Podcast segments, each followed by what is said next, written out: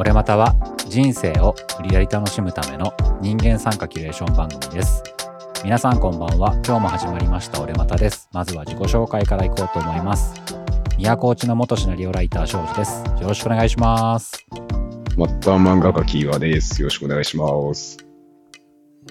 はい。最後にサラリーマン吉田です。よろしくお願いします。よろしくお願いします。よろしくお願いしますお願いしまいす。きなり収録前に僕へこんだんですけども。はいはいおはい。ーまあね、はいはいじゃなくて吉田くんのことなんだけどさ。えーえあーあ、私ですか？はいはいさっき。ね、皆さん集まったところで、さあ、うん今日何の話をしましょうかっていう話の流れになったじゃないですか、まず、いつものように。うん。で、その時うんうんに、うんうんまあ僕が、俺こんな話があるよっていうので、ちょっと説明したら、吉田が、え、なんすかそれって食いついてきたのね。うんうんで、食いついてきたから、まあ聞かれたから、普通にこれこれこうで、ああでって、まあ、かなり詳しく説明したんですよ。うんうんうんうん聞。かれたからね。そしたら、俺の話が一通り終わったところで、10秒ぐらいシーンとして、ね、吉田が、うんって言ったのね。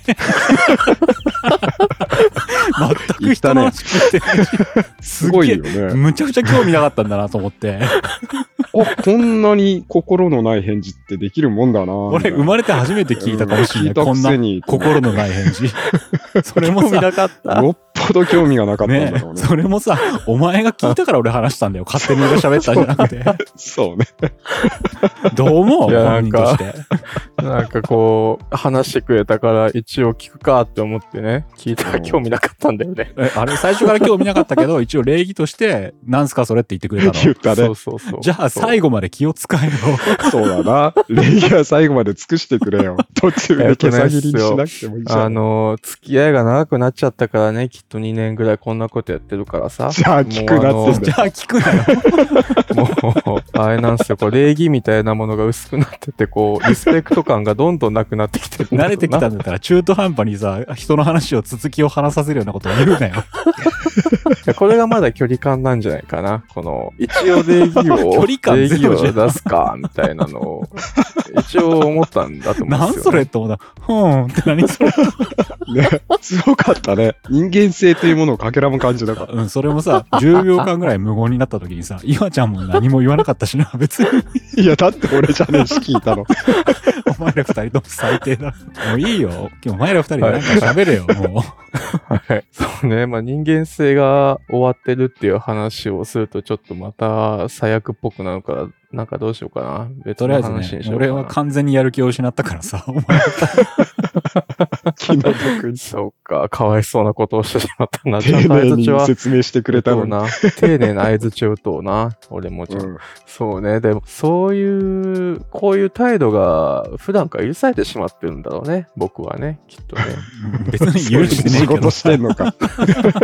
もう、若い頃だったらね、もっとちゃんとしようみたいなのがあったと思うんですけど、最近はもう、しっかりおじさんに、自他ともに認めるおじさんになってるから、うんうんどんどん悪いところが悪いまま過ごしてしまい、誰も指摘されないっていう状態さになってる、おじさんになるとたびに悪くなっていくパターンにはまってる そうかもしれないですね。おじさんがみんな悪いわけじゃないそうそう、からね。おじさんがみんな悪いって話ではないからね。吉田が悪いだけだいや、ちょっと無理やり話をさ、持ってくんだけどさ、はいはい。まあ、あの、いろんなお仕事にお呼ばれしてさ、うんうん。いろんなプロジェクトに私は顔を出すわけですよ。うんあのーいろんな職種のクライアントがあるからなんかデジタルでなんかやりたいっていうとそこにのこのこ行くわけですよ。うんで、そうするとクライアント含めてですね、大体なんか十何人とかの会社とかだとさ、そこに僕がポーンと入っていくとさ、今まではこう若者だったわけですよ。20代だあなるほどね。うん。ああ、こんな若い子が来て、みたいな。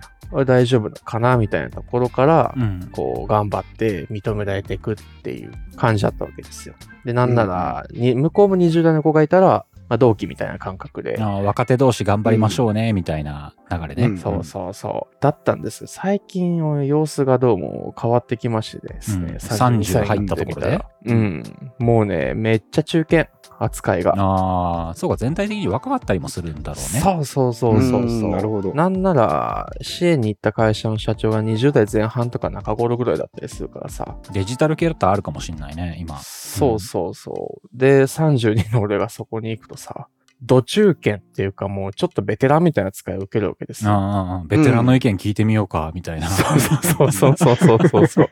あ、吉田さんが来たからこのプロジェクトはもうまとめてもらおうよみたいな。うんいいことなんじゃないのか違うのいや、かね。もう本当にありがたいお話でさ、そう頼っていただけるの嬉しいなと思いつつもさ、こう、28ぐらいの時まではさ、うん若手のなんか生きのいいやつが来たぞみたいな空気だったのがさ、一切若手扱いされないわけですよ、うん今お前さ、態度の悪いおっさんそのものだしな、完そう全に。そうそうそうそうそうそうそうそうそうそうなんですよね。あの、なんかね、そう、ちょっと脱線するんだけど、なんか支援先の会社の余興かなんかで、ちょっとこう、ウェブテストやってみてよみたいなのがあって、うん普通に採用、新卒とかを取る、ウェブで受けられる、こう、なんだろう、学力とか、あとはその、心理的な性格診断みたいなテストね。うん。そしたらなんか俺ね、その、ストレス許容値が異常に高いらしくてうん、ストレス耐性が高いんだって。うんで。そのメンタルっていうよりは、津田の皮が厚いらしくて。おー あそういうことか。そっち系かあ。そうそう。これはあの、何でも、これどんなプロジェクトもいけますね、はっはみたいなさ、その場は和気あいあいとしたけどさ、もう冒頭の話もそうだけどさ、人間性もいまいちだし、こう、津田の皮厚いしさ、なんか最悪っぽいおじさんに十分なってきてるなっていうのがさ。ある意味さ、なんか何あっても別にさ、へこたれないというかさ、感じてないおっさんだよね。なんかその感じって。むしろさ、うん都合悪いことだったら人のせいにしてでも自分を守るって、ストレスを共有するタイプだよね、それ。そうそうそう。きっついポジションだなって思ってるんですけど、なんか、気づいたら中継になってて、わ、でも2、3年前まだ若手っぽかったんだけどなって思ってるんですけど、うん立ち振る舞い込みで、完全にもう中堅というか、もう、なんだろう、ベテランというか、うんいつからこうなってしまったのって思ってて。すごいさ、うん場所によるよ。その職種によってはさ、何十歳になっても新人が入んなくてさ、そのままどんどんどんどんみんなが上がっていくから、40になろうとあー50になろうと、下がいないから、なんか若手扱いっていう人もいるからね、世の中には。ああ、それはそれ業界によってはね。岩さんとか、そういうなんか、どうなってるの？若手扱いとか、中堅扱いとか、そういうのってあるんですか？リー今ランスで。はフリーランスで、ね、漫画とかイラストとか描いてる世界だから、ある意味、組織っていう形ではないところにずっといるからね、どうなんだろうどうね。なんだろうね。俺ももう最近ずっと対面で会うことがないから、わかんないんだけども、年齢とか経験年数っつうか、そういうものに限らず、丁寧なところはもう、つべからく丁寧に接してくれるんで。ああ、もう完全外注さんっていう接しそう方だね。ああ、なるほどね。年齢のはい新人ベテランとかではなくてう、ん。それはとても良い、フラットでやりやすい相手っていう感じなんだけど、うんうんうん良くも悪くもね、距離が近づくと、うんやっぱそういうの出てくるじゃない。長い付き合いだったりとかさ、なんていうのかな。実際にまあイラストレーターだったらイラストの業界で、うん。比較的もう名が知れている人とかもいるわけじゃない、はいはい俺の知り合いに比はい較的なあの知れてて長くやっててっていうイラストレーターさんとかがいたりすると、うんうんうん。やっぱこう、未だに活躍してたりすると、こう憧れの何々さんみたいな感じでいるから、うんやっぱもう大先輩みたいな感じにはなってると思うんだよ。で、その大先輩側は、俺たちはもう、まあ40も超えて、うん。40も近くなってぐらいの年齢だよね。40前後ぐらいだと思うんだけれども、うんあの、もう若いのを育てる側でなくてはならないというか、彼らが通る道を作る役割なんだみたいな若手たちにね。出しうんうん。そう。あの、全然鳴かず飛ばずで20年やってきてる俺としては、ふざけんなっていう気持ちでいっぱい。俺の通る道がまだないだろうと。いやいやいや。泣かず飛ばずで若手もないでしょの道の前に俺の道がないんだよっていう話になっちゃうんで、それはお前がもう売れたからだろ、バカ野郎と思ってしまうんだけれども、なってしまうし、うんで、対面で会って若い子とかに会うと、うんやっぱ礼儀正しい子って売れてようが売れてまいが、こう、目上の相手に対して、あの、うん長くこの業界にいる人だっていう感じで、こう、ちゃんと丁寧に接してくれる。その辺は人間性だよね。ね。先輩うんみたいな感じで、ナイナイ先生みたいな感じで言ってくれるんだけれども、まあ、そうでもない子ってうん、こう、あの、表面的にはね、あちゃんとこう、いやいやみたいな感じでやってくれるんだけれども、まあ、もうぶっちゃけね、売れもしねえでよくね、何十年もこの業界にいたらみたいな空気がね、ポロポロ出てくるのね。どうやって食ってんすかみたいな感じの食ってんすかみたいな。あ、俺1万これぐらいのギャラじゃないと受けないっすけけどね、みたいな。先生いくらで受けてんすか？みたいな感じの。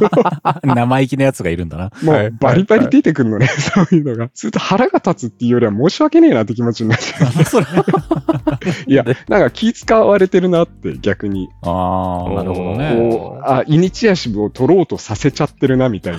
こっちはあんまりもう競争意識ってないのよ。とりあえず生きていきたいという気持ちで。そのメンタリティもなかなかのもんよ。そうだね。その、だってそいつが成功したから俺が損するわけじゃないんで。なんかさ、岩ちゃんの業界って、いわゆるうん。ファンがつくっていう意味での知名度としての売れてます、売れてませんっていうのとさ、うん。あとお金が、あの、まあ、それなりに暮らせてます、くらまあ、それはもちろん知名度があって自分の個人名でバリバリ売れて、すごくそのギャラとしてもあるっていう人ももちろんいるけど、全てがね、成功したっていう、まあ、イメージの最たる例がそれなんだけど、その知名度がありますっていう売り方をしてる人と、まあ仕事としてすげえちゃんとやってますよっていう、まあ岩ちゃんもそれでなんやかんやでさ、いろいろ買ってるぐらいやってるわけじゃん。いろいろね。うん。だからそこら辺の差って難しいよなと思って、いろんな。難しいよいろんな売れたがあるじゃん。その知名度っていうのもうん業界によってリケリーだったりするので、じゃあこううんライトノベルってあるじゃない？今ははいもうだいぶこう元気はないけれどもうん、昔ってやっぱあれの挿絵とか表紙とか描いてる人がヒーローだったのに、イラストレーター業界で。うん花形だったんだけれども、うんう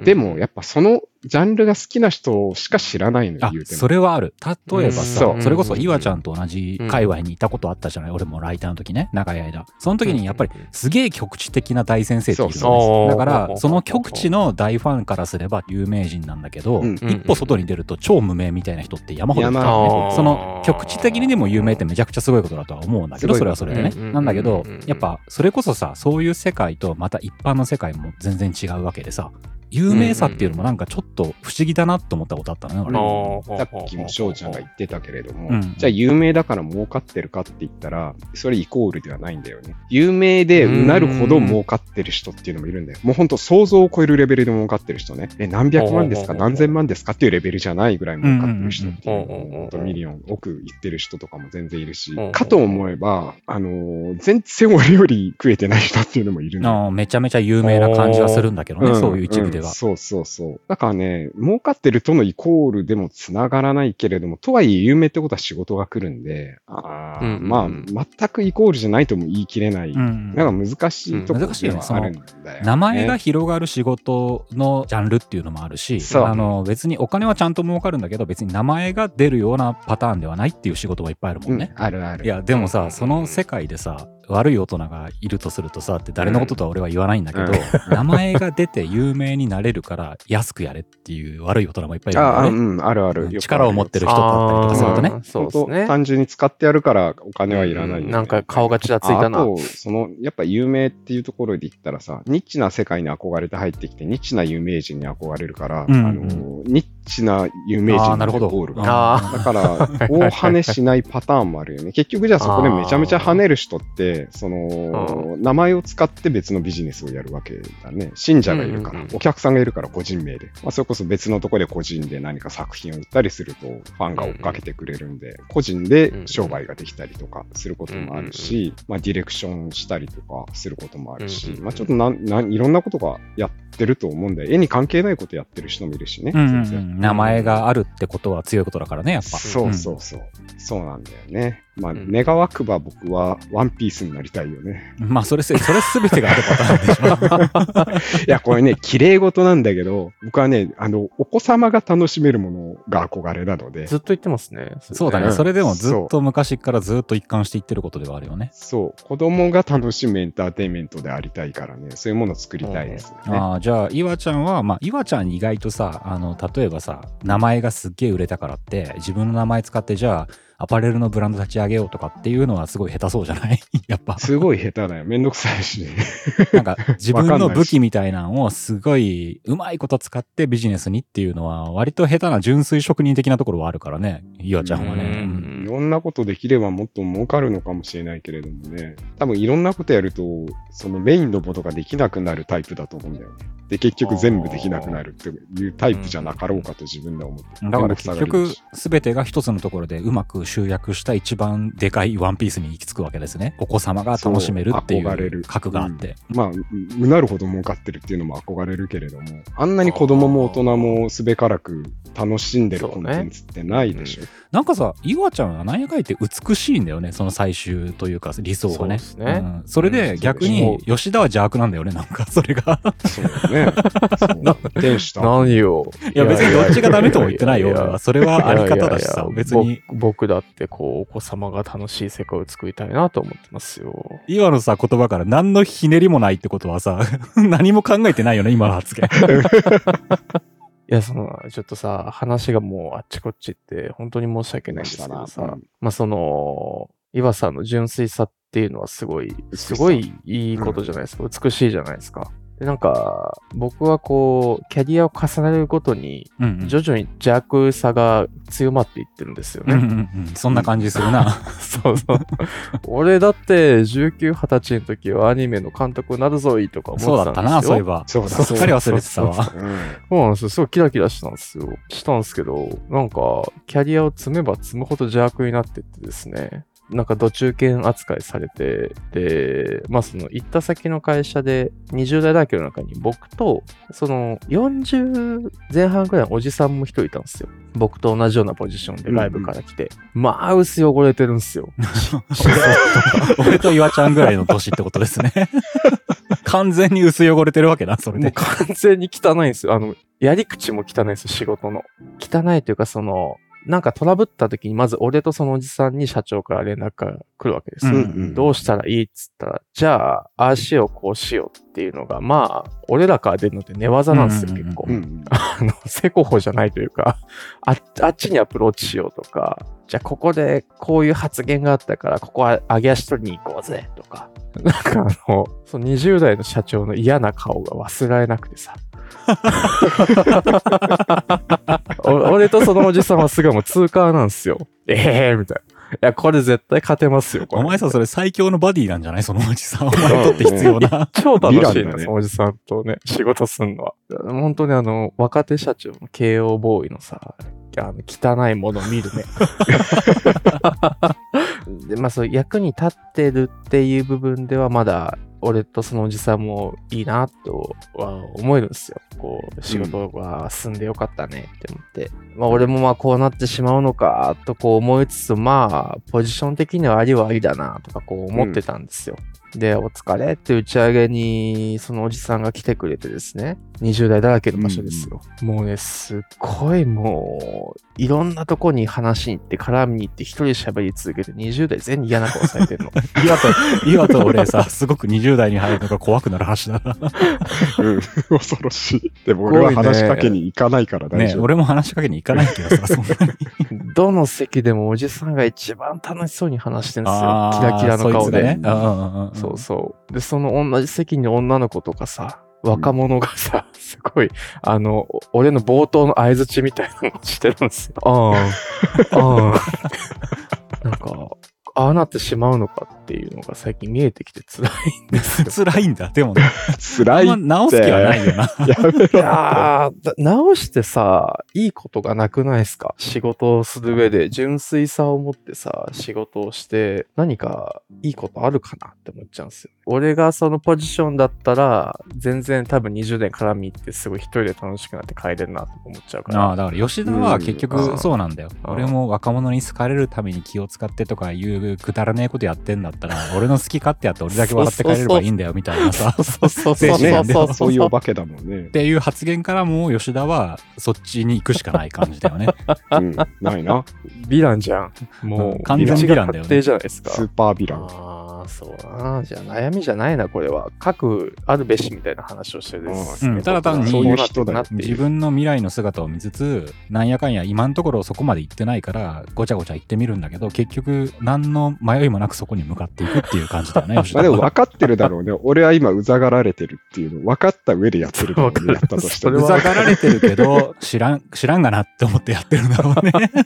そうそう。うぜえと思うけどね。それを分からずにやりたくはないよね。うん、そうだな。俺は今邪悪な仕事をしているっていうことを自覚を持ってやる分にはいいような気がするけど、必要ならせめ。て分かっていたいですね。うん、そうだね。岩さんのそういうなんか邪悪な面ってあんま見えないですよね。思ったんですよ。なんか冷静にまっすぐさも未だにあるし、なんか嫌なし仕事の仕方とか、あんまりなくないですか？愚痴は言うけどやっぱ飲み込んじゃうじゃないですか。岩はなんかそういう意味ではさなんか逆にしてあげたいよね。吉田の年齢と岩の年齢逆にしてあげたいぐらいな感じがするな。なんかどういうこと？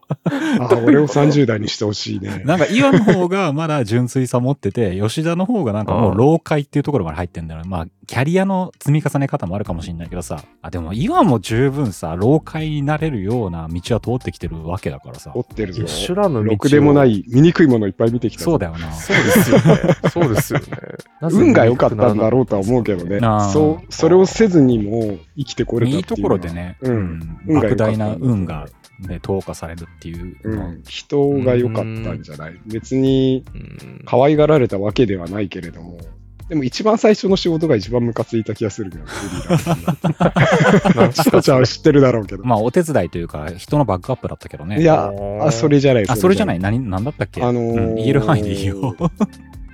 とある大元にあるコンテンツがあって、おもちゃなんだけどね、それは。はいおもちゃなんだけど。うんうん。あ、そのおもあちゃをいろんなこう漫画とかアニメとかゲームとかに波及していってっていう、そういうのがたんですよ。あ、ありましたね。うんそれでもう、それを漫画にする企画がもう決まってて、そう、オリジナルで漫画にするっていうのはもう動いておりますう。うん。やってくださいって言われたんだよね。やってくださいで、プロット何本か書いてください、キャラデザしてくださいっていうので、まあ1年ぐらいこう、わーってやってたんだよね。で、長いですね、結構。そう。それの大元は大きな会社なうんん、です。そうだね。大きな会社。は い何とは言わないよ。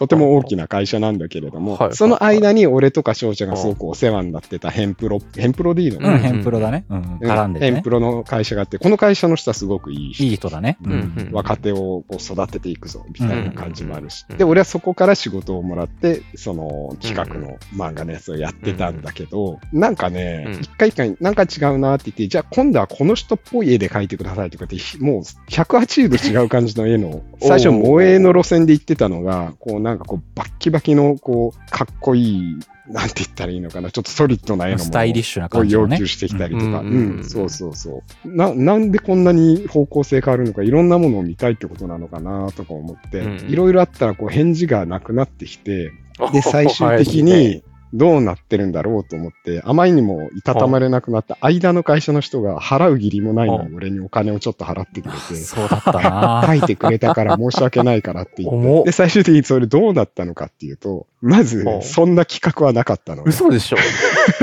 そう、俺に仕事を言ってた窓口の人は個人的にそういうことをやりたいと思ってただけで、上司も知らんと。嘘でしょ。一ディレクターが暴走したっていうか、こんなのできたら私的に素敵みたいなのを、別の外注先の人を無理やり使ってやるみたいな話にして、好き勝手遊んでたんだよね、おそれで岩を。そうそうそう。で、まあ、1遊んでたっていう言、葉は悪いかもしれないけど、その通りだよね、最終結果とそのしては。通りだよ。ただね、これ偉いなと思ったら、その人の上司が来て謝罪に来してきたのああ、ちゃんとした会プロデュー社だ。サークラスの人がね。なぜ本人は来ないと思ったけれども。で、その後に、その間の会社の人が、その本人に謝罪の場を設けましょうかっていうふうに打診したの。ああ、大人だね。俺に対してだよまあ別に俺もそんな怒りはしないだろうからみたいな感じでこう気遣ってくれて。うんうん。その人、すごいんだよ、うん大丈夫です。私怒ってませんからっていうふうに。そうだったな。何思い出したわ、俺。どういう感じだったね。なんだそれって話になったね、そういえば。そのディレクターの人で、の。俺、それが最初だから、うんこの世界は人を頼りにしちゃいけないんだっていうのをそこですごく学んで、うん、ありますよ、決まってますよ、進んでますよなんて言ったって、それは話半分で聞かなくちゃいけないんだっていうことをすごく学んで、いい意味で、あの、成長できたなと思っていあーる。あいつは嫌いだけど。フリーランス一発目の心得をそこで学んだわけだなそう、。そういう邪悪なやつと間に入っていくとすごく素敵な大人がいたかうら、んバランスが取れたんだと思う。俺はこう、ひねくれすぎることもなく、こういう人もいるっていうのを見たのでなんというかね、でもきついフラットにいなくちゃいけない常にっていう気持ちにはなった。ああ、うんガードを上げすぎてもいけないし、下ろしすぎてもいけないし、ただステップは踏み続けておく必要があるなっていう勉強にはなったかな避けるっていうのが一番いいなっていうのを思った。強烈すぎっすでね。これはね、珍しい話じゃうんないんだ,、そうだね。フリーランス的な立場で言うと、ごく普通のことだろうね、多分。ごく普通のことだから、進まないなら次の仕事やっちゃった方がうんいいうんうんと思う。それで途中で急にやれって言われても、そっちがスケジュール出してきてないのにできないですよって。うんう言ん。って何の問題もないので、こっちは。そうだね。それに問題があると思っちゃうから、こう、病んじゃう若手はいるのかもしれないっていや逆にさ、そのディレクターの人はさ、ちょっとマジでって思ったけど、そこまでのパターンじゃなくても、ディレクターの人もなんとかこの企画を通して、自分はこの企画を始めたいと思って、いろんな人を絡めて、攻めて攻めていくんだけど、どっかで自分の希望とは不本意に、社内決定でそれが破棄されちゃうってこともいっぱいあるわけだからね。そう、ある。だからまあ、必ずしもね、その人は悪かったかって言われると、そうとも言い切れないけれども、ただ俺の目線から行くと腹は立つよなっていうのは分かっていただきたいな。もうちょっとそこら辺、段階だけ話しといてほしかったよなっていう。そう言っといてくれればよかったのに。気持ちがあるからねこういう企画を通したいので、作ってほしいって言ってくれれば全然やったのになともう決まってる体だから、うんえ、あれってなっちゃったんだよね。そうそうそう。いや懐かしいですでも今となる。でもそれでひねくれなかったのは偉いですね。若かったからだと思うな。むずいんだよな。立場変わればだからな。吉田くんがいくら邪悪なえ立ち振る舞いをしても、なんか俺たちの目線から見れば決して悪いものとも思えないからな。まあそうだよね。うんうん必要悪だよな、みたいな感じがするから。まあ、逆に言うとさ、ディレクター職って、まあそういう武器もある時はないとダメだよなって思ったりとかするな。何の話だっけ？ね何の話したっけ？あちこち飛んだからもう本当に今回雑談会だな。そうですね。まあ自分の意に反して年齢を重ねることで中堅扱いされることの、恐ろしさな座りづらさってものがね。中堅扱いされることの恐ろしさっていうかさ、吉田がさ、すげえ態度が中堅っぽくなってきたなってだけの話だと思う。吉田君は中堅だもんね、完全にね。俺の絵の返事をさ、はーんはやめてほしいな。そうだよね。ディレクターの完返事だよ全にあれ中堅の返事だぞ。もっと面白いこと言えねえのかよ、みたいなあ。庄司さんいつも面白いっすね、本当に。ああ、庄司さんさすがですよ。ああ、何の話でしたっけ？結局吉田はいろいろ言ってみたけど、うん、別に何も思ってないってことがよくわかる。ひどいこと言ったな、さらっと。そうね。だってそんな気がするもん。じゃあ、とりあえず吉田今日の話をまとめて落として終わってください。はい、えー、年相応になりました。よろしくお願いします。だから、おじさんはみんな邪悪なわけじゃない。そうそうそうそう、俺もそう思う。そうかなそうなのかな、うん俺は邪悪じゃないもんだっいやて。まあ、玉石混合ですよね。そうですねあでも、じゃあこの3人でレベルつけるんだったら、まだ岩がやっぱ一番まっすぐな感じか。なんやかんやで。美しい。美しい。まあまあまあ。俺が中間で、吉田がダークサイドって感じかないや。庄司さんは、なんか邪悪とかそういうとこじゃないんですよ。なんか、やばいなんだろ、うやばいものやばい。やばい恐ろしいものだよね、なんか。なんだろう。人でも獣でもないものだよね。一番黒い物体みたいな。な、なんだろう。怖い。怖いんすよね。ただ、向こう側だ。だよね。怖い。ああ、そうそうそうそうそうそう。えそう。ちょっと違うんすよね。まれポッドキャストやってる人、本当に。そうね。そういう人多いポッドキャストやってる人はちょっと違うよね。やってる人ちょっと怖い。そろそろ終わっといた方がいいかもしんないね。このね じゃあ今日はなんとなくわけのわかんない雑談会でしたけども、まあそういう感じで僕のネタがボツになったんでこうなっちゃったんで許してください。はーい。では今日は終わりにしようと思います。ありがとうございました。はありがとうございました。はあ。ムカつくな、こいつ。